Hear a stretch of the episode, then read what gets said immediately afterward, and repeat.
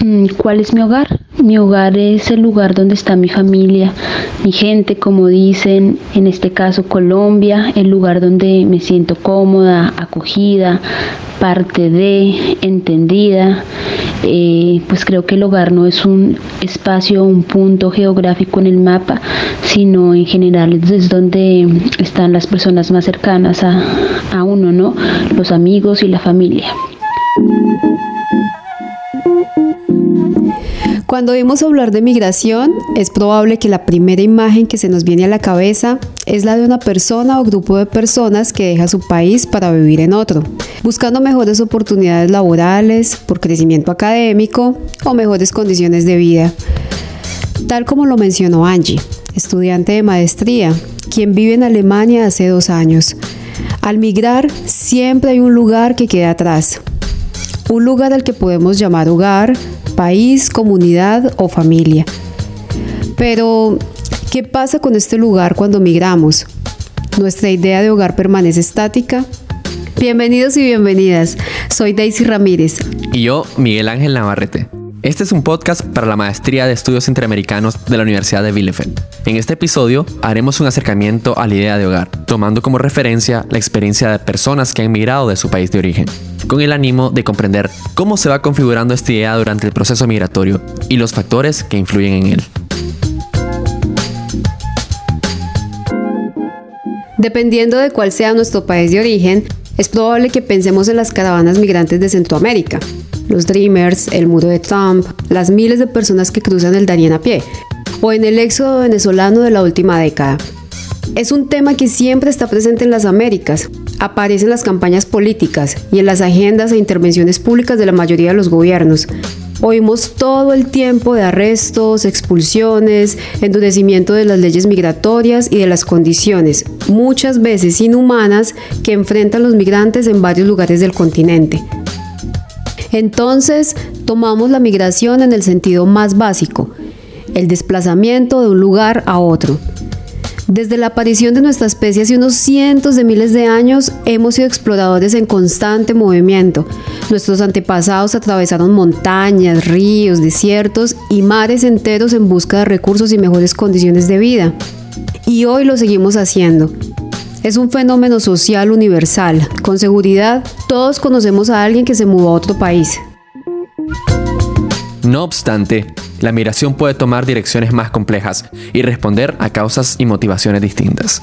Tal como nos advierte Odil Hoffman y Abelardo Morales, en los contextos latinoamericanos contemporáneos, rurales y urbanos, la movilidad no es un fenómeno que involucra exclusivamente a las personas.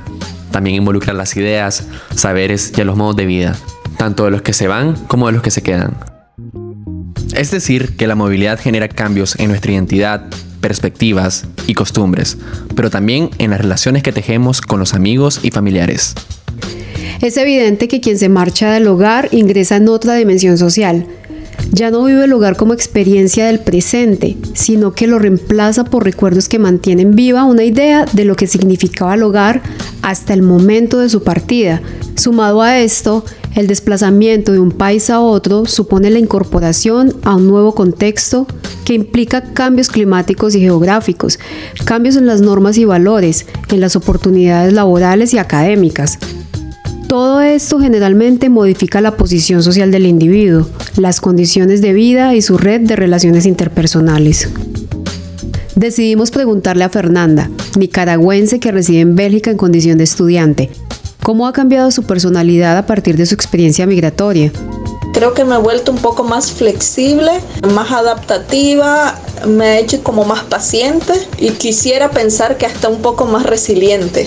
Más que mi personalidad, creo que han cambiado también mis expectativas y, y mi forma de vivir.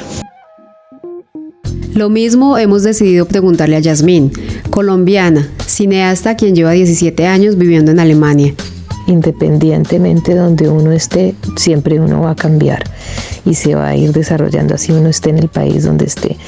Y pues que las condiciones donde uno está, claro que van a cambiar bastantes perspectivas. Yo soy una persona activa políticamente y de pronto empecé con esta idea de empezar a, a, intentar entender qué estaba pasando políticamente en mi país desde que tengo más o menos 17, 18 años. Es diferente ver el, el país también por fuera.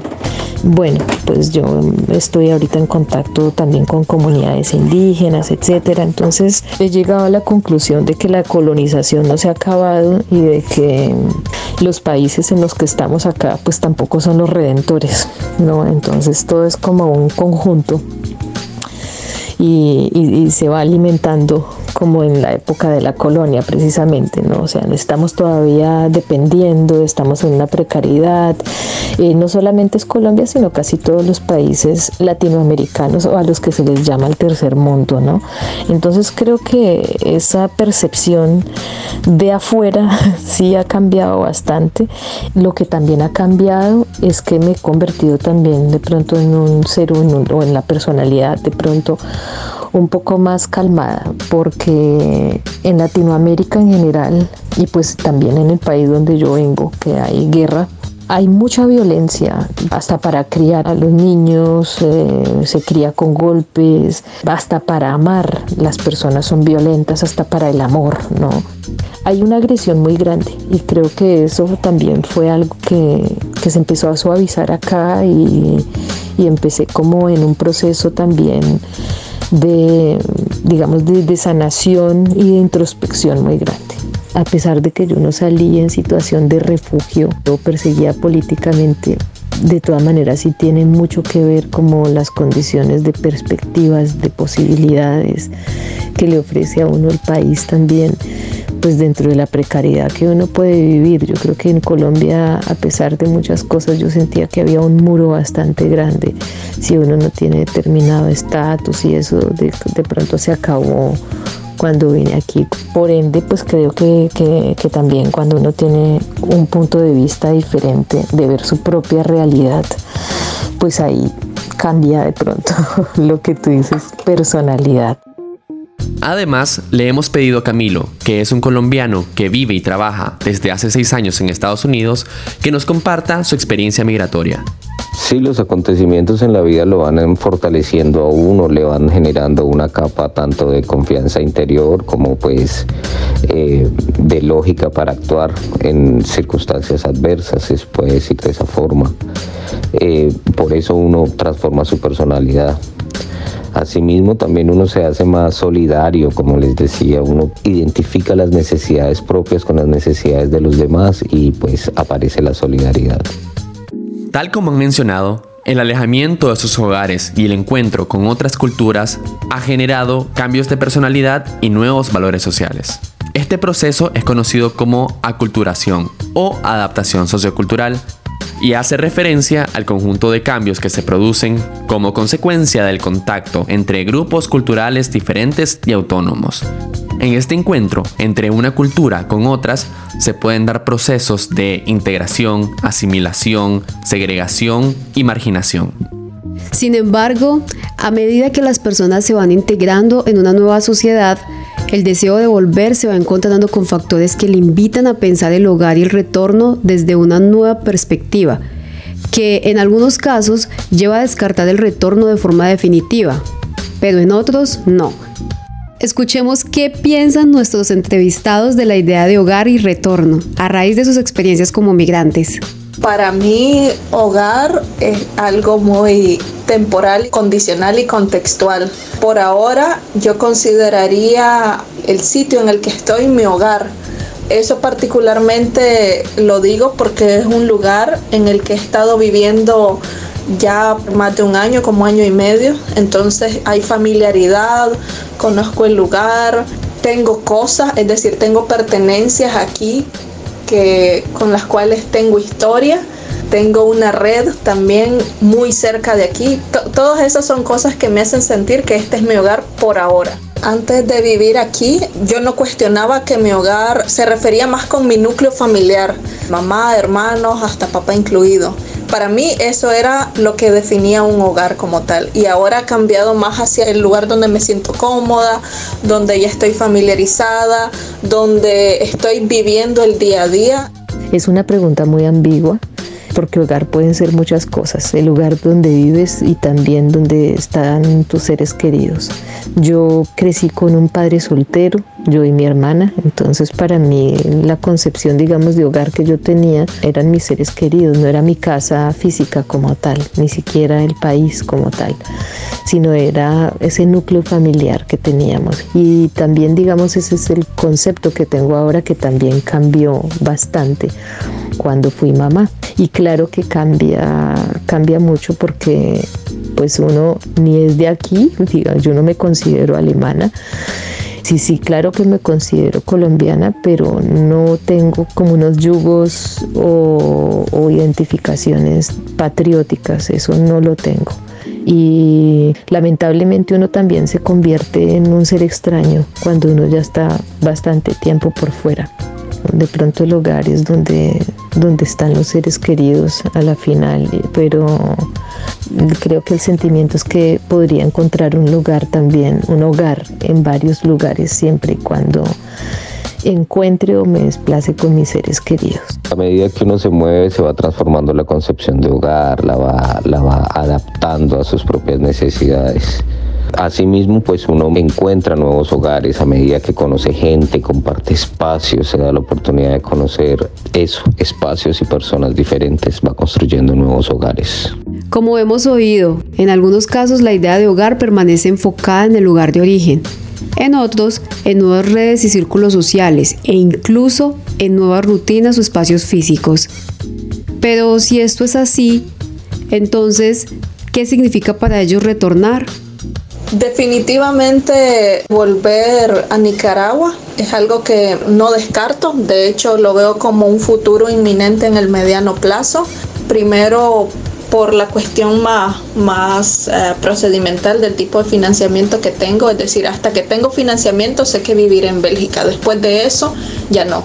Y Nicaragua siempre va a ser mi hogar porque ahí están mis raíces, ahí está mi historia familiar, em, ahí está también gente que quiero mucho, ahí está mi pertenencia más importante hasta ahora que es mi casa, eh, la casa propia hasta cierto punto no es que Bélgica ha sido mi único hogar, pero mi idea de hogar se ha visto fragmentada.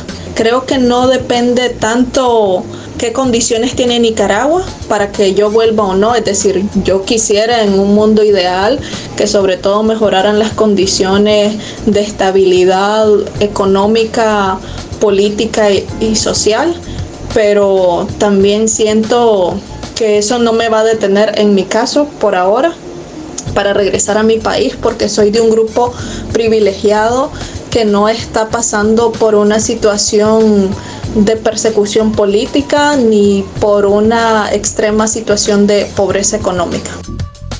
Después de que uno ya está mucho tiempo en la adaptación de vuelta otra vez, como esa integración que le llaman, le mal llaman acá integración, eh, es difícil y lamentablemente pues hay muchos códigos que son bastante fuertes. La corrupción en, en, eh, en Colombia y bueno, yo creo que en muchos lugares pues no solamente está en la parte política, también está en las instituciones y todo esto. Entonces creo que los mismos factores por los que consideré, digamos, quedarme más tiempo, como esa tranquilidad. Sí me imagino eh, de pronto en una edad ya más avanzada eh, poder vivir en Colombia y yo quisiera que, que, si eso llegase a suceder, de pronto las políticas y las condiciones sociales se hayan mejorado grandemente. Y yo creo que también se puede hacer mucho desde afuera. Desde afuera se puede hacer bastante. Sí, creo que de regresar a mi país seguiría siendo el mismo, pero con otras lecciones y otras enseñanzas que me permitirían obrar de manera diferente. En estas entrevistas ya hemos escuchado la experiencia de una estudiante nicaragüense que se encuentra en Bélgica, una colombiana que ha formado su familia en Alemania y un colombiano que ha migrado a Estados Unidos por fines laborales. Sin embargo, hemos decidido pedirle al filósofo, psicólogo clínico, sociólogo y profesor Bernardo Arango que desde su formación académica y desde su experiencia de exilio nos ayude a comprender un poco más la idea de hogar y retorno. Mi nombre es Bernardo Arango Mercado. Soy colombiano. Eh, salí de Colombia al exilio hacia un país nórdico de la península escandinava. Salí a Suecia para salvar mi vida. Pertenecí al M19 y eh, tuve muchas dificultades para sobrevivir y en el año 1989, después de haber eh, estado más de una década en Suecia, sin embargo yo no me quedé quieto en Suecia. Vine de manera eh, furtiva a Colombia y volví a Suecia, siempre mirando la opción de el retorno definitivo a mi patria, a Colombia, donde finalmente está el sentido de mi vida. Para nosotros los que migramos de cualquier parte del orbe, termina siendo un refugio difícil de asimilar. Primero por el idioma y luego por las costumbres, por la cultura, por la tradición, por la lamentación de alguien que se ha quedado sin patria y que no ha salido de su patria voluntariamente, sino huyendo de un enemigo feroz, de un enemigo letal que buscaba a sangre y fuego a los guerrilleros para matarlos. Y esa es Suecia. Suecia fue para mí eso, un lugar de asilo, donde yo encontré la opción de, de vivir, de salvar mi vida. El retorno entonces siempre, siempre lo pensé como una opción de primer orden. Nunca eh, me iba a quedar allá. Me sentía un cero a la izquierda. Suecia no me necesitaba para nada. Yo necesitaba a Suecia, pero Suecia no me necesitaba a mí para nada. En Suecia habían psicólogos formados por ellos, habían sociólogos formados por ellos, habían filósofos formados por ellos. Yo estudié para ejercer aquí en Colombia. El retorno se lee en el lamento de los individuos.